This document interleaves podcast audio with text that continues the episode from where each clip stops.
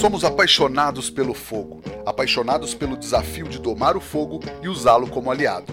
Eu sou o Rodrigo Peters e é essa paixão e respeito que trazemos para o É Fogo, um podcast de entrevistas onde o churrasco é tratado como hobby, mercado e paixão. Ele é assador, pitmaster, empresário e ainda dá cursos pelo Brasil afora. Ele é a tia Augusta do churrasco brasileiro, que forma uma dupla dinâmica junto com o Rômulo Morente.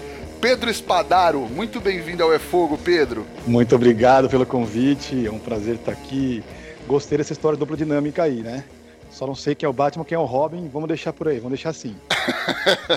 tia Augusta entrega a idade, quem lembra dessa, hein? É, quem não foi pra Disney com a tia Augusta, hein? Legal. Pedro, é, para quem não te conhece, cara, como você se apresenta? Uh, eu, eu tô nessa área há algum tempinho já, é, desde o começo da história de churrasco, de, de cinco anos atrás aí normalmente o pessoal me associa com as trips que a gente faz para o Texas, para a Argentina, e por sempre estar tá acompanhando o Romulo Morente nos eventos, nos cursos, então figurinha fácil aí de, de ser reconhecida. Legal, mas é isso mesmo, empresário, assador, pitmaster, é nessa pegada. Exatamente, é, sou especialista em fogo de chão, mas o meu início no churrasco foi através do American Barbecue, é, então, pitmaster de formação também. Empresário que tem alguns projetos ligados também à gastronomia, produtora de eventos, então, mexendo um pouquinho de tudo aí nessa área. Justo. E qual que é a tua relação de vida com a cozinha? A cozinha sempre teve muito presente na, na minha história familiar, assim. Minha mãe adora cozinhar, é aquela mãezona italiana que que aos domingos faz questão de, de, ter toda a família por perto. Minha avó já era assim, com sete filhos, então mais dez netos, então aquela casa sempre cheia e a cozinha sempre com barulho, ruído estridente, todo mundo fazendo um pouquinho. Então isso, desde cedo, essas lembranças voltam sempre para mim aqui, porque é muito legal estar tá cozinhando em família, essa barulheira, a molecada correndo, a gente almoçando aos domingos ou na casa da minha avó ou na da minha mãe. Então, desde cedo se despertou esse sentido de, pô, que legal ter gente perto, que legal cozinhar, como é bom, momentos felizes ao lado de um prato, de uma mesa, de um churrasco, isso é bem marcante para mim. E arriscava alguma coisa na época ou não? Minha mãe, eu sempre pedia pra minha mãe me deixar fazer alguma coisinha ou outra, então ela deixava cortar um tempero, mexer ali a polenta, esse tipo de coisa. Quando eu era garotinho, acontecia.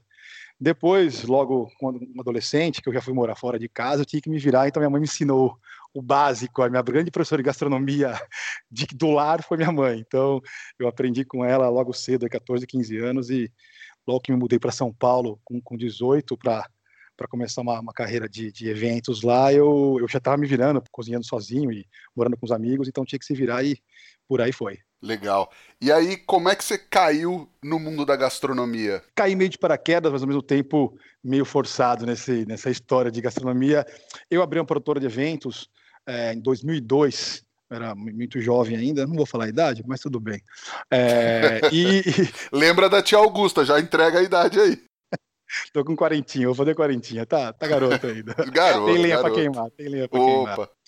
E essa produtora de eventos era focado em eventos promocionais. Naquela época, eu atendia as empresas de telefonia que faziam aquelas ações promocionais na praia, em Campos do Jordão e tudo mais. É, quando eu, em 2006, eu voltei para Americana, que é de onde eu sou, aqui no interior de São Paulo, e falei, bom, aqui na minha cidade eu não tenho muito essa área promocional de eventos para fazer. É, mas é uma cidade que tem uma, uma cultura gastronômica legal, uma vida noturna bacana, bares interessantes, e a gente começou a montar mini roteiros de boteco, começou a mandar projetos para a prefeitura para fazer roteiro de boteco na cidade, então a gente foi começando a, a entrar nesse caminho gastronômico. Em 2014, eu estava em Miami fazendo um passeio com a família e por algum, dois finais de semana seguidos a gente foi até uns food parks muito legais que, que tinham lá. Eu falei, cara, que interessante, comida de rua de verdade, uh, que movimento legal, alegre, todo mundo reunido, mesas coletivas. E isso me, me, me atraiu muita atenção. Quando eu voltei para o Brasil, eu falei, bom, estou decidido, vamos, vamos cair nessa ideia de, de food truck, de food park, que eu acho que é um, um caminho que, que dá para seguir agora. E acompanhei de perto em 2015, em maio, quando o prefeito da cidade de São Paulo assinou o decreto de lei que, que permitia os food trucks transitarem e, e trabalharem em São Paulo. Eu me adiantei aqui no interior e criei na minha empresa um banco de dados. Eu cadastrei 75 food trucks que estavam aptos a participar de eventos, que tinham licença e tudo mais. E rodamos o Brasil fazendo os festivais, que com certeza você deve ter participado, chegou perto de algum, é, e, e, andamos com esses food trucks para o Brasil todo. Mas foi uma onda passageira. É, 2016 a gente estava em alta ainda. Comecei em 2017, já tinha muito carro, muito food truck que não estava legalizado, ou que o cara não era da cozinha e estava tentando a sorte, enfim, a coisa começou a criar uma proporção negativa para o mercado.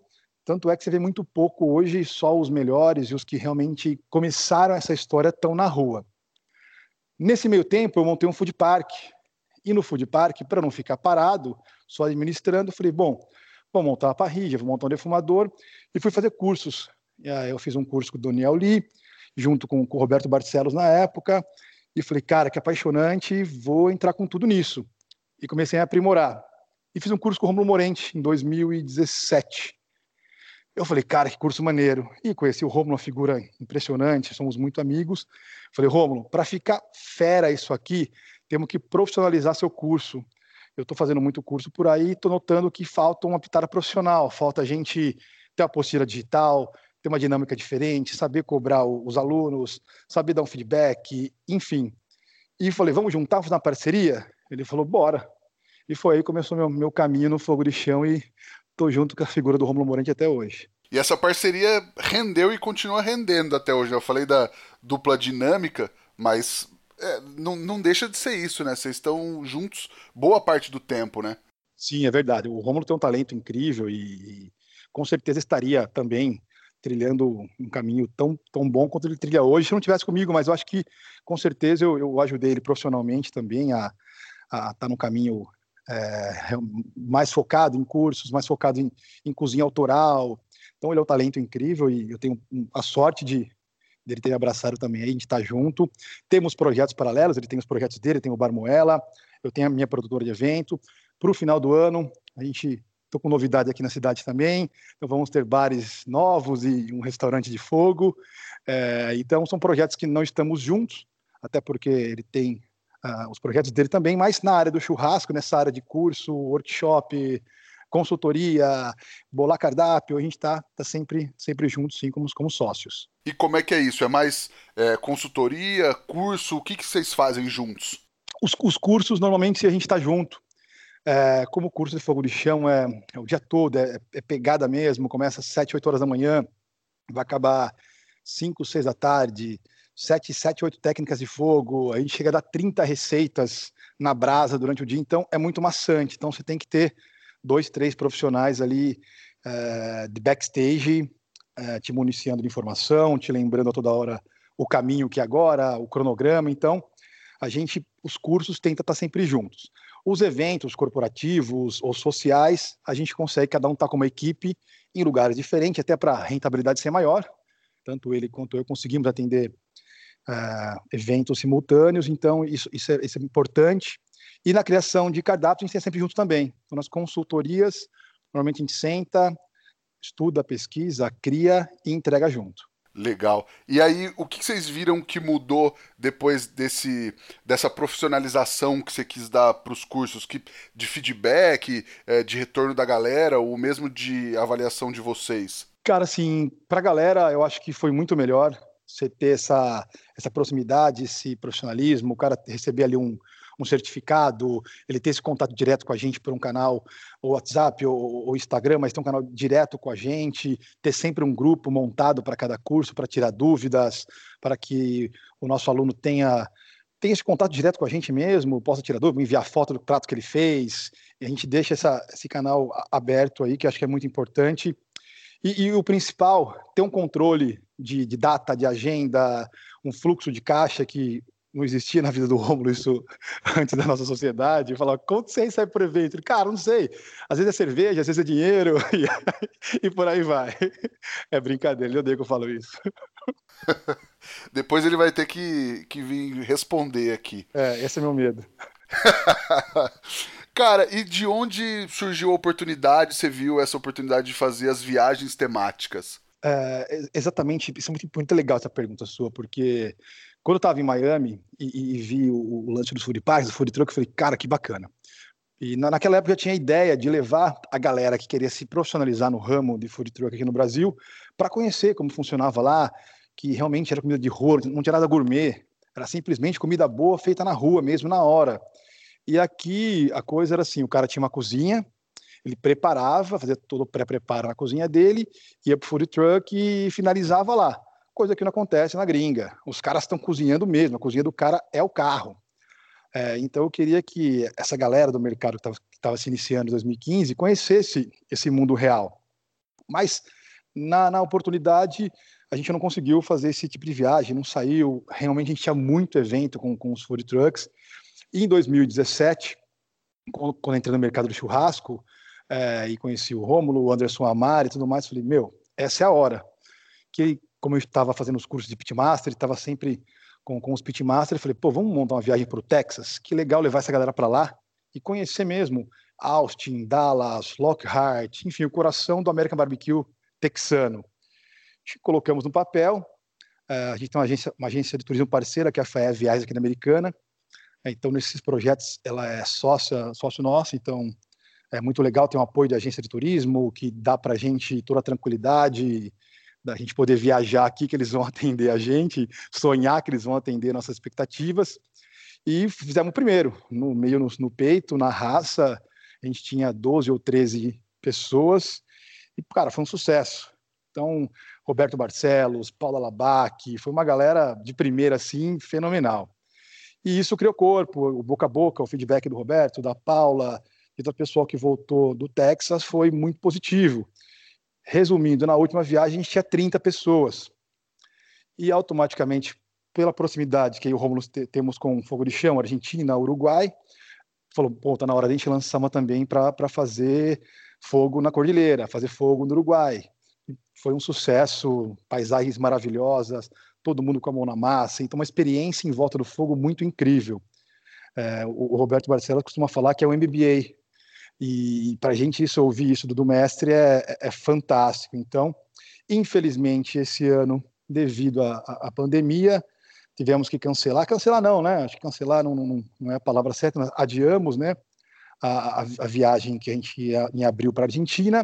A do Texas em novembro também não vai dar para ser feita, mas começaremos 2021 com as duas viagens programadas e quem sabe até mais dois roteiros. Legal. E como é que vocês veem a recepção da galera? Até são perfis diferentes, né? De repente a galera do Texas vai mais para conhecer, para experimentar, e para Argentina vai mais para meter a mão na massa mesmo. Exatamente, é um, um perfil bem diferente. A gente tem desde de apaixonado por, por churrasco, apaixonado por carne, como empresários que só são tão ali por, por querem, gostam de viajar, comer bem, e tem profissionais, tenho cozinheiro, eu tenho assador, eu tenho churrasqueiro, eu tenho dono de boutique de carne, então a gente consegue atingir um perfil bem diferente de, de, de público aí. O Brasil inteiro, a gente tem cliente de Belém e cliente de Rio Grande do Sul. Então, assim, é, é muito incrível você conseguir misturar o Brasil todo dentro de, uma, de um ônibus no Texas. E o pessoal lá nos recebe muito bem, eles adoram receber a nossa, nossa trip. A gente tem um dia no Texas lá que, é, num rancho, a gente fazendo fogo de chão, eles fazendo defumação, todo mundo com a mão na massa, cada um faz um prato. Isso, essa troca de cultura enriquece muito. E é muito legal. E na Argentina é exatamente o que você falou. Todo mundo com a mão na massa, vão fazer fogo, vão amarrar o cordeiro e, e passa o dia todo na cordilheira. A gente teve uma sorte tremenda no passado e, e, até neve a gente pegou durante o fogo de chão, coisa fantástica. Então quem vai é, é uma experiência realmente incrível. Até faço convite para quem não conhece ou, ou tem, tem interesse em conhecer entre em contato com a gente, que vocês vão gostar muito dos roteiros. É realmente uma experiência em volta do fogo incrível. Vai mulher nessas viagens, principalmente da Argentina, para mexer no fogo, ou é majoritariamente homem? Não, vai mulher, vai casal. Eu tenho mulher que vai para o Texas, eu tenho casais para Argentina, eu tenho só mulheres para Argentina. Claro que a, a maioria é homem, não é, mais, não é a maioria esmagadora. Eu tenho 15 mulheres, 15 homens e uma mulher. Não, sempre tenho três, quatro mulheres no, no, no rolê, sim. É legal, às vezes até pra galera que quer, enfim, quer ir de casal, quer levar a esposa e tal, ou a esposa quer levar o marido também, né? Porque... Exatamente, não, um, um, belo passeio, é, tem a parte turística, é claro, que não adianta você ir para o Texas também não conhecer a parte turística, conhecer a história, é, ir, ir para San Antônio e não, não visitar o, o Riverwalk, enfim, a gente, claro que proporciona também a parte turística, não é aquela coisa maçante de o cara entrar numa sala de aula ou ficar em volta de uma churrasqueira o dia todo. Claro que você vai receber essa informação se você quer recebê-la, se você não quer receber, você pode passear, pode curtir e tomar sua cervejinha em paz. Legal. Imagino que deve sair mil histórias dessas viagens, né, cara? Tem, tem histórias fantásticas aí. Você imagina que uma van eu dirijo, a outra van o Rômulo dirige, a outra van o Netão da Bombife dirige. Então acho que por aí você já pode, você pode imaginar as histórias que podem acontecer em três vans. Só resenha. Tem alguma história curiosa, alguma coisa legal que aconteceu que você lembre para contar? Ah, no, normalmente a van do Rômulo começa com o pessoal e termina com outro pessoal, vai misturando, vai, vai misturando. É, ele tem um, um, papo muito bacana, mas ele, se ele, com, ele com óculos já enxerga pouco. Então os casais começaram com o Rômulo e terminaram na minha van. Eles ficaram com um pouco de medo do Romulo dirigindo, mas ele vai muito bem, sim. Da galera mais, mais garotada, mais jovens, prefere a companhia dele. Legal. Cara, e aí você falou é, que quando você começou viu um certo amadorismo, quis profissionalizar é, o curso do Rômulo e tal, não o amadorismo do Rômulo, mas o amadorismo do mercado em si. Você ainda vê o mercado assim hoje, muito amador? Na verdade, sim. É, consegui pegar bem o comecinho desse, dessa curva de crescimento da, da carne de qualidade, do, do churrasco como profissão é, realmente no Brasil, não só aquele churrasqueiro gaúcho, aquele churrasqueiro da, da churrascaria de espeto corrido, mas o assador como profissão. Então, isso aconteceu há três, quatro anos atrás. Então, eu comecei a pegar no comecinho esse, essa curva de crescimento. Então, claro que o começo é muita cabeçada, é, é queimar muita canela mesmo. Então, você via coisas que acontece em todo o ramo.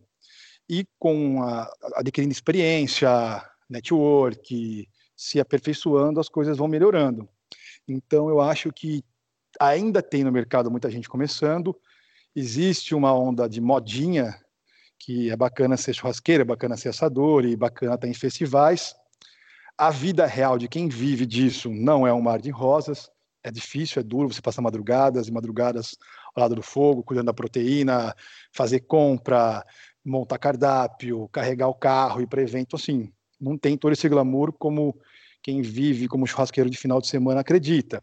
Então a gente ainda vê coisas que muito, muito tecnicamente muito pecados por aí, mas eu acho que é um começo desse mercado ainda, a gente está engatinhando e todo mundo pode melhorar, mas já tem, tem excelentes profissionais no mercado, gente fantástica trabalhando e profissionais muito, muito bons mesmo.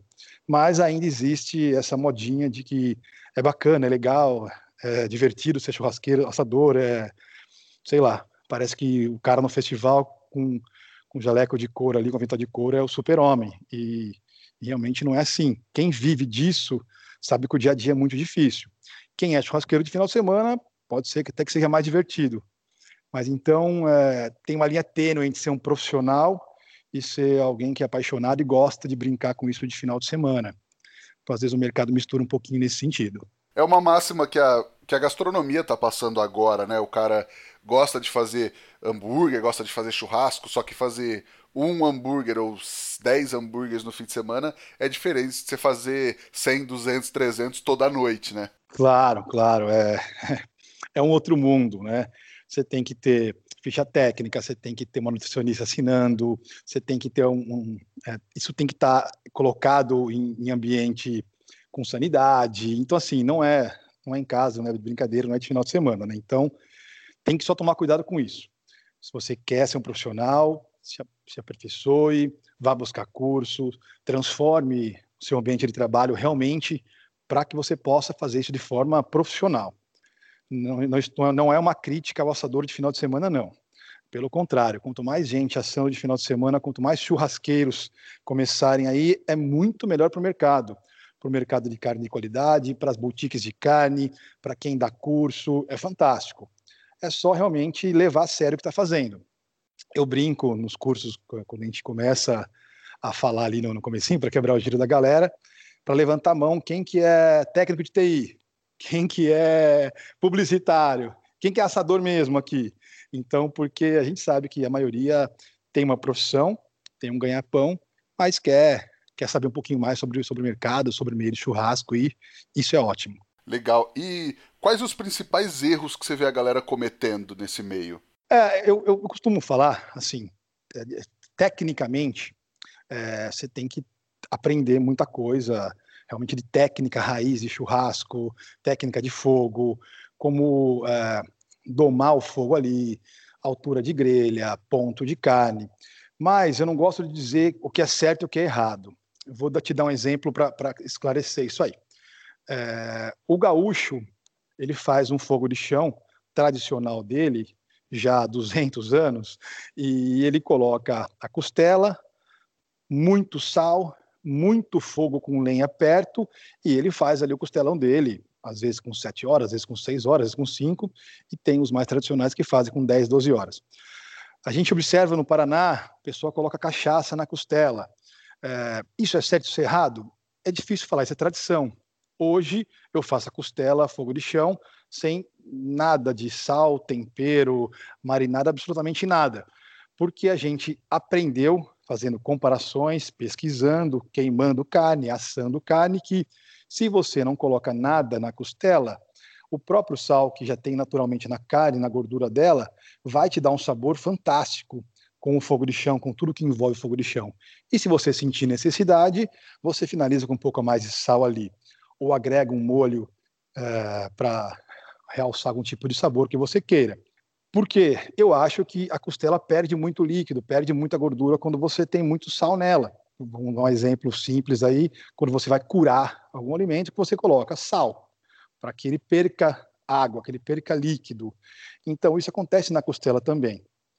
Então, a gente prefere fazê-la sem, sem nenhum tipo de sal. Então, isso não acho que é certo ou errado, é só uma técnica que a gente aperfeiçoou e pesquisou e foi, foi comparando para chegar no melhor resultado. Eu faço costela fogo de chão, uma PA com 10, 11, 12 horas de fogo. Tem quem faça com 4, 5 horas de fogo.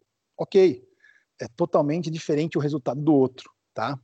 Eu acho a costela feita muito rápido, como se estivesse num forno, mesmo sendo um fogo de chão, com muito calor, muito tempo, de, muito pouco tempo de fogo ali, mas com uma temperatura muito alta, a impressão que me dá comendo é que ela fica no forno, ela foi cozida. E quando ela está num fogo de chão 10, 11, 12 horas, você vê propriedades de sabor ali que realmente valem mais a pena. Mas não existe certo ou errado, é o que você se adapta melhor aí. Justo. No nosso episódio anterior foi com o chefe de mano, que inclusive falou de você, falou do Rômulo no papo e tal. E, e ele faz, né? Ele tava contando a história da costela que ele faz em quatro horas, mas que ele criou essa técnica mais para uma necessidade de restaurante, de evento, de quem precisa agilizar mesmo, né? Exatamente, de é fera. Já teve com a gente nos cursos, do nosso lado, ele é um cozinheiro de mão cheia e, e exatamente isso, ele faz uma costela que sai suculenta, saborosa, do jeito que ele achou ali que, que realmente uma técnica que ele aperfeiçoou, que rapidinho ele está com quatro horas de fogo ela está pronta. É que eu falo, certo ou errado é muito difícil. Como é que você pode falar com um cara que ah, desenvolveu uma técnica dessa, que está conseguindo atender quem tem pouco tempo para assar, está errado de jeito nenhum. Ele está certo. Então, é difícil falar de técnica de, de outros profissionais. Eu prefiro pensar que cada um tem um jeito de fazer e que no final todo mundo quer servir bem, todo mundo quer ter amigos perto, os clientes satisfeitos e isso é o, é melhor jeito que, que a gente pode fazer. Claro. E você vê a galera pecando na hora de, às vezes, criar modelo de negócio ou de criar receita, de copiar muito? Tem, tem, tem um pouco de tudo. Às vezes a gente até fica, se pega meio chateado, porque o, o Rômulo é um gênio, cara, na cozinha, de verdade, assim, não é, é puxação de saco, quem conhece ele sabe disso. E ele tem, a gente cria muito, eu, eu posso falar que eu ajudo ele nisso, na minha experiência também, a gente cria muita coisa até porque o, o que a gente pensa como cozinha é isso, é criação, é novidade, é trazer para o fogo coisas que, que as pessoas podem imaginar que, que, que funcione. E automaticamente, quando a gente dá muito curso por aí, todo mundo aprende a fazer isso. A gente, a gente exatamente está fazendo isso, colocando à disposição essas receitas.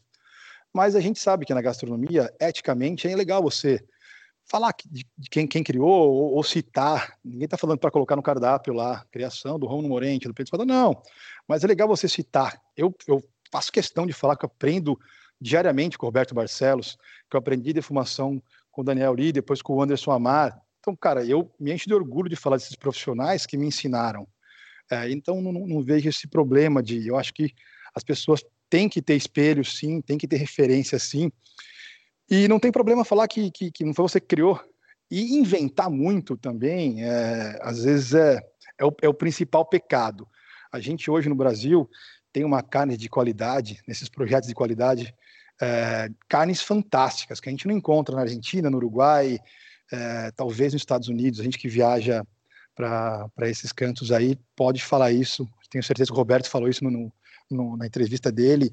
É, então, sim, a gente tem uma carne de qualidade que o criador, mais a indústria, mais o varejo está aí há três, quatro anos desenvolvendo de repente você começa a colocar molho, queijo, isso e aquilo, eu não sei se justifica todo esse trabalho que o pecuarista teve, que a indústria teve, que o varejo, enfim.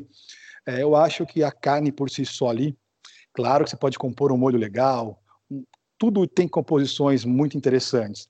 Eu acho que o exagero acaba cobrindo um sabor que a gente, que é na verdade o que precisava ser ressaltado, né? Que é a carne que a gente trabalha. Legal. E tem alguma coisa ou alguma receita que, é, que mais copiam de vocês? Cara, o... eu até vou, vou passar essa receita aqui para vocês hoje, que o, o Romulo criou, no, a gente, no primeiro curso que eu fiz com ele em 2017, ele já tinha. É uma beterraba que ele faz um rescoldo, né, que é aquela técnica de ter legumes, vegetais, é, enfim, proteína, ao lado da brasa, só que ela é assada com a cinza só, aquele final de fogo, que a gente chama de rescoldo. É, então a beterraba é feita no rescoldo, finalizada na plancha, para dar aquela casquinha, para dar aquela caramelizada. Ele faz um molho pesto fantástico com amêndoas tostadas e coloca queijo de caba cremoso. Isso eu já vi em mais de 20 restaurantes que, que a gente tem acesso a cardápio, que a galera come, posta a gente, marca. Então, assim, acho que a receita mais copiada ou, ou mais frequente aí é a beterraba no rescoldo, finalizada na plancha com, com o molho pesto e, a, e o queijo de cabra. Essa é o carro-chefe. Eu imaginei que fosse essa, viu, cara? Tenho certeza que você já viu por aí. Com certeza já vi. E é legal porque, assim, a beterraba no rescoldo não é uma exclusividade. O pesto com amêndoas também não é uma exclusividade, né? Mas, mas essa combinação é... Sei lá, o que vocês acham? Vocês acham sacanagem? Vocês ficam putos ou não? Não, não, a gente não, não, não fica puto. É, a gente, pelo contrário, fica contente quando alguém dá o crédito.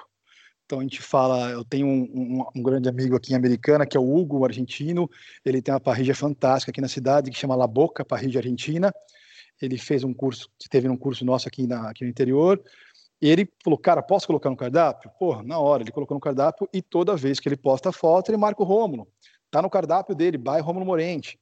Então assim, isso a gente se sente lisonjeado com isso, que uma, uma pessoa que tem um restaurante, tem um cardápio fantástico, está fazendo essa homenagem. Então a gente, não fica puto com quem não faz, mas a gente se sente lisonjeado e honrado com quem faz. Acho que, que é por aí. Porque querendo ou não, né, cara, às vezes, sei lá, você tem um restaurante, vai saber em que cidade do interior do Brasil aí, e a pessoa que vai comer provavelmente não conhece quem criou. E vai achar que quem criou foi o dono do restaurante e tal, e é legal passar isso para, enfim, dar o devido reconhecimento ao criador, né? Eu acho, eu acho importante. É, como eu falei agora há pouco, a gente ter espelho, ter referência, é, ter bons professores, eu acho que não é demérito, pelo contrário, eu, eu, sinto orgulho de ter gente boa com quem eu aprendo todo dia. Eu não, não tenho a formação gastronômica que 99% da, da galera tem no mercado, mas eu sei que eu sei, faço criações que também pode ser que esse profissional não faça. Então, é, essa troca de experiências, essa troca de conhecimento é muito importante. E dar o devido valor a quem cria é, é fundamental. Justíssimo. E tem alguma técnica que você curte mais? É fogo de chão ou não? É, o fogo de chão é o que me deixa livre de pagar psiquiatra ou psicólogo, o fogo de chão é minha terapia. Então, tem uma técnica que eu gosto muito do, do, do fogo de chão, que é o infernígio. É, eu fico encantado quando a gente consegue ir, para algum lugar e, e, executar essa técnica, que é você ter prateleiras, né, três prateleiras de, de, metal, de ferro, de chapa, e a proteína está no meio em volta, em, em volta com sal, você ter fogo na prateleira de cima, fogo na prateleira de baixo, então você cria um, um forno ali, você cria uma caloria que, junto com essa manta de sal que a proteína tem, você vai fazer uma cocção rápida dela ali, um, um peixe, um salmão, uma anchova, você faz com 45 minutos, uma hora, um, um, pernil suíno em uma hora e meia, duas horas, enfim. Só que fica um gosto extremamente é, diferente por causa da crosta de sal, por causa dessa, desse calor intenso e ao mesmo tempo da fumaça que que está em torno ali. Então é, é um sabor único, uma suculência muito legal e uma técnica que não é muito usual. A gente não vê é, sempre por aí. Você consegue ver sempre o cordeiro na, no crucifixo, a costela no assador, você vê a plancha, vê a parrija, mas o infernígio e o curanto também são, são duas técnicas que são difíceis de, de serem replicadas em qualquer lugar aí. Acho que não vê muito por isso, né? Porque elas são, pessoalmente, é, não sei o infernígio tanto, mas o curanto é, é bem mais difícil, bem mais complicado, né? É difícil, é difícil. Você tem que ter um buraco, curar esse buraco com 10, 12 horas de fogo, até que esse buraco, essa terra molhada, vire um barro ali mesmo, seque e, e emite um forno, né? Colocar pedra para manter a temperatura, colocar proteína ou, ou, vegetal, enfim, o alimento envolto, envolto em, uh, em panos limpos de algodão, depois em, em mantas de erva ou flor de bananeira, para que ela segure toda aquela temperatura e umidade ali, fechar o buraco, mais pedra, mais fogo em cima. Então, assim, é, é complicado. São 10, 15, às vezes 20 horas para você ter um resultado. Então, às vezes, não tem todo lugar que você pode cavar um buraco e não, não é sempre que você tem 20 horas para poder fazer uma proteína, né? Então, o infernígeo também. É, às vezes é mais fácil você colocar na parrilla ou no forno e está pronto. Mas a gente gosta dessa demora, dessa beleza da transformação da proteína através dessas técnicas. Legal. E tem algum, algum corte ou preparo que você gosta mais de fazer? Cara, ultimamente eu tenho feito muito suíno. Eu acho que cada vez mais o, o suíno está ganhando abertura aí nesse, nesse mercado da carne de qualidade e tenho, tenho bons cortes aí que eu gosto de fazer. Eu adoro fazer a porqueta no varal, finalizo ela na parrilla, e aí eu faço um surf and turf, coloco, coloco ali um, um camarão na, na, na, plancha, com, com sweet chili, e para essa combinação do, da barriga de porco com camarão, para mim, uma das coisas que, que mais me, me, me atrai no sabor, em textura. A gente tem feito bastante isso no, nos cursos mais recentes aí. Que demais, cara. Nossa, deu fome agora. É, deu água na boca. Eu senti o gosto aqui. Espero sentir o gosto em breve. Em breve, em breve. Ô Pedro, e aí as viagens vocês estão começando a planejar já pro ano que vem? Já tem alguma coisa mais certa? Já dá para começar a planejar efetivamente ou não? Já, a gente está com o planejamento bem avançado já, até porque a gente já tinha uma turma fechada para a Argentina em abril. Então, abril de 2020 agora, né? Então, com a pandemia, a gente pegou essa turma, a gente não imaginava que fosse durar tanto tempo nessas restrições, a gente imaginou que pudesse viajar com eles em outubro e já viu que esse ano está fora de, de, de, questão. Então, essa turma de abril de 2020 vai sair em abril de 2021. Claro que tem gente que vai querer, com certeza, ir com a gente, então a gente vai abrir uma turma em maio para a Argentina, e aí a ideia é que entre maio também e junho a gente vai para o Texas e aí a gente consegue também levar uma turma legal para o Texas para cobrir essa de novembro. Por quem sempre vai em novembro para o Texas? Porque acontece o, o Monthly Festival, que reúne 50 melhores barbecue do Texas num festival. Como a gente tem aqui o Bárbara, a churrascada, lá ele tem te o Texas Monthly Festival, que reúne esses 50 melhores profissionais da, do American Barbecue, uma, num lugar lindo, na beira do rio, em Austin. Então a gente sempre vai em novembro para pegar, dar oportunidade para os nossos clientes e amigos conhecerem esse festival. Então, infelizmente, na primeira do ano que vem a gente não vai participar do festival, mas faremos o nosso próprio festival em Austin. A gente tem um amigo com um rancho maravilhoso lá, vai levar a maioria desses profissionais que sempre estão nesse festival para o nosso festival particular e vai ser incrível, vai ser fantástico e a gente vai lançando informações ainda no decorrer desse ano e a ideia é até novembro desse ano, dezembro no máximo, fechar a turma para maio do ano que vem. Legal, pode me mandar essa de maio da Argentina que Já quero ver, vai que rola. Não, pô, com certeza. Você vai ver que é um material e tanto. Quem vai para lá fica realmente apaixonado por, por, pela paisagem, por estar tá cozinhando. Esse outdoor cooking aí, é, eu acho que é tendência, ainda mais depois do, do que a gente está passando aqui, né? Então, você está ao ar livre, está cozinhando, está usando as técnicas que você sabe, mas open air ali é, é fantástico. Legal. Pedro, a galera mandou algumas perguntas aqui pra gente. O arroba Vandiers perguntou quais os principais desafios de viver de churrasco no Brasil. Cara, esse é parceirão, tá sempre, tá sempre no Instagram aqui me perguntando coisas e um abraço para ele. Eu acho que o desafio é esse, é, é você realmente ter força de vontade para persistência ali. Porque não é fácil, o começo é, é, complicado, você não vai pegar grandes festivais, você não vai ter eventos muito grandes, mas a gente também não tinha, eu também não tinha.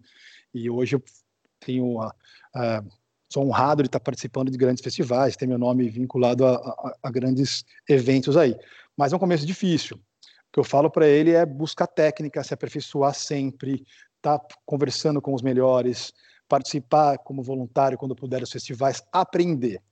Esse network que você faz nesse mercado é o que te leva para frente. É, eu, por exemplo, se eu não posso atender um cliente ou não posso atender o cliente, eu sempre vou passar para um parceiro mais próximo, que eu tenho certeza que vai atendê-lo tão bem quanto a gente. Então, a gente sempre tem eventos que eu posso colocar um ou outro profissional para nos representar, ou então passar um evento, ou pedir para que, que ele atenda esse cliente para a gente. Então, a, a dica é persistir mesmo. Estudar, estudar e fazer um network legal que dá certo sim. Sou prova viva disso. Legal. E o arroba Master Churras perguntou como você enxerga as diferenças entre o churrasco brasileiro e argentino, já que tem experiência nos dois. Legal. E Brasília, esse é parceirão. Vai estar comigo nesse final de semana na Chapada dos Veadeiros. Vai estar sendo comigo com o Romulo lá. É, espero vê-lo em breve. Uh, a gente usa muito técnicas que foram difundidas, conhecidas no mundo através do, do Chef's Table, onde o Francis Malman participou. Que o varal, principalmente, as técnicas de infernígio. Então, assim, as técnicas usadas na Argentina, no Uruguai, na Patagônia, enfim, são, é, são essas técnicas que a gente trouxe para popularizar aqui no Brasil. As técnicas são realmente muito mais é, vistas por lá, mas a gente tem uma diferença muito grande na, na forma de cocção aí eles ainda fazem tudo com quase 100%, 99% com lenha. A gente usa aqui uma proporção de 70-30, mais 70 de carvão para 30 de lenha. Isso aqui que usamos aí normalmente para assar. Lá eles usam 100% lenha, tudo com muita labareda, muito fogo. Então isso diminui o tempo de cocção. Então a costela deles lá também sai com 3, 4 horas. Eles fazem fogo normalmente do lado de um lado só da proteína. Na costela, principalmente aqui, a gente faz fogo dos dois lados, a gente acha que, que o resultado fica melhor. E principalmente o corte da costela deles é totalmente diferente do nosso. Eles usam uma costela mais magra, o costijar deles é mais fino, eles cortam a costela em pequenos pedaços, assim, sem cortar a carne, mas batendo no osso ali, para que depois de pronto ele possa cortar a carne e servir você no ossinho a gente já faz diferente. Aqui a gente prefere que a proteína se desmanche completamente, a gente sirva como se fosse um pulled. E então essas coisas que são as principais diferenças, na, principalmente na costela. O cordeiro, o porco, eu vejo que a gente tem muito mais similaridade na, na, na assando eles aí, tá? Mas acho que principalmente na costela a diferença é, é bem grande. Legal. Pedro, vamos para o Lenha na Fogueira, que é onde a gente fala de assuntos mais polêmicos. Eu fiz um curso de fogo de chão. Eu já sou especialista e já posso ser professor também? eu acho que não. Na minha opinião, não. Mas se você se achar apto a isso, sim.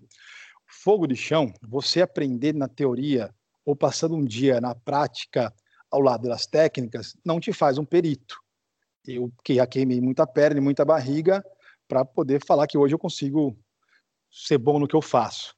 É, mas eu acho que tem que ter experiência, tem que estar tá fazendo isso, tem que estar tá trabalhando com isso semanalmente, no mínimo, para não dizer diariamente, tá? Como que eu trabalho diariamente com fogo de chão? Poxa, Você pode estudar, você pode pegar a churrasqueira de sua casa, montar um varal nela. Você pode pegar no seu quintal e abrir um curanto. Isso é um jeito de você estudar ou trabalhar todo dia suas técnicas. Eu acho que só queimando muito a perna você vira um perito no assunto. Eu não me, não, não me vejo, eu, durante muito tempo que eu, que eu rodei com o Rômulo aí, quase, quase quatro anos, agora ano que vem, aí, no começo do ano que vem, eu não, nunca me senti apto a dar um curso sem ele. Não porque eu não, não sei as técnicas ou porque não sei a didática disso, mas eu acho que eu tinha que ter mais rodagem, mais bagagem para poder falar, olha, o Pedro Espadaro vai te dar um curso de fogo de chão. Hoje eu me sinto apto. Esse ano eu já dei vários cursos, o Romulo estava em um canto, eu estava em outro, estava dando curso, estava dando curso.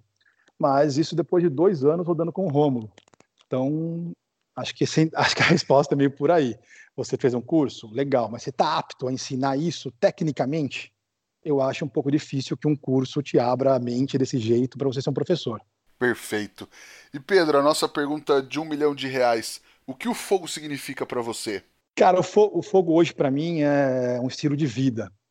Eu não, não me vejo fazendo outra coisa.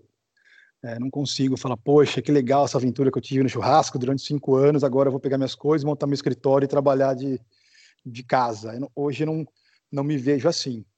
É, hoje, cada vez mais, minhas criações, meus business estão ligados ao fogo. Então, hoje eu me coloco realmente que, que o fogo é um estilo de vida para mim. Eu me sinto muito feliz fazendo o que eu faço, passando madrugadas e vendo essa transformação da, da proteína, vendo essa vendo esse contato direto com o fogo aí. Então, para mim, hoje é um estilo de vida mesmo. Legal. Ia te pedir a receita, você falou que é a da beterraba, então? Posso falar? Manda bala. Bora. É, vou falar, falar de um jeito para fácil para fazer em casa, tá? Porque o rescoldo, normalmente, é, se o cara não está fazendo churrasco, não, não, tem um rescoldo ali. Vamos lá. Está fazendo seu churrasquinho? Beleza. Tira um pouquinho daquela cinza que está sobrando do churrasco, deixa no cantinho da churrasqueira, coloca a beterraba com casca, com tudo, em cima daquela cinza. Não pode estar tá brasa viva, tem que estar tá cinza mesmo, só aquele calor residual. Isso é um jeito, você vai deixar aí mais ou menos umas duas horas, duas horas e meia naquela cinzinha ali, pode cobrindo de cinza de vez em quando. Beleza. No forno de casa, como é que eu faço? 50 minutinhos a uma hora, dependendo do seu forno, 180 graus, coloca a beterraba na assadeira, sem alumínio, sem nada, com casca, deixa ela ali. O ponto que a gente quer dela é um ponto al dente, que você perfurou ela ali com um garfo, mas que ela não tá com aquele textura de salada, sabe? Não, ela tem que estar tá um pouquinho mais durinha, mas ao mesmo tempo já, já assada. Fatia ela de forma um pouquinho mais grossa, mais ou menos um dedinho mindinho aí, tá? Um centímetro e meio, um centímetro. Fatiou ela, você pega uma frigideira bem quente, ou uma chapa bem quente, ou uma plancha bem quente, tosta ela dos dois lados até ficar uma corzinha mais caramelizada, ela vai ficar com um maiarzinho ali, tá? Fez isso, tira ela, reserva. Vou passar a receita do pesto. O pesto a gente usa 300 ml de azeite de boa qualidade, 100 ml de água, uma colher de sal, duas de açúcar. É sempre a proporção de o dobro de açúcar o de sal, tá? Então depende da quantidade que você vai fazer um maço de salsinha, aquela salsinha do mercado mesmo, aquele massinho que você encontra no mercado, no hortifruti ali, mais um maço de manjericão, pode picar grosseiro, não precisa ter aquela coisinha de picar batidinho não, esse molho é um molho mais rústico mesmo, tá? É, a gente usa um limão siciliano, é, o, o, suco de um limão siciliano e a raspa de dois, duas casquinhas, duas raspinhas de casca de limão siciliano também. Então, feito isso, misturou tudo, você vai picar as amêndoas, aquela amêndoa que vende com casca, mas sem sal, tá? Pica aquela amêndoa de forma grosseira também. Não precisa ficar uma farofinha, não. Tem que ficar mais grossinho. Mistura tudo, põe em cima da beterraba e depois uma colherzinha de queijo de cabra cremoso em cima de cada uma, em cada rodelinha.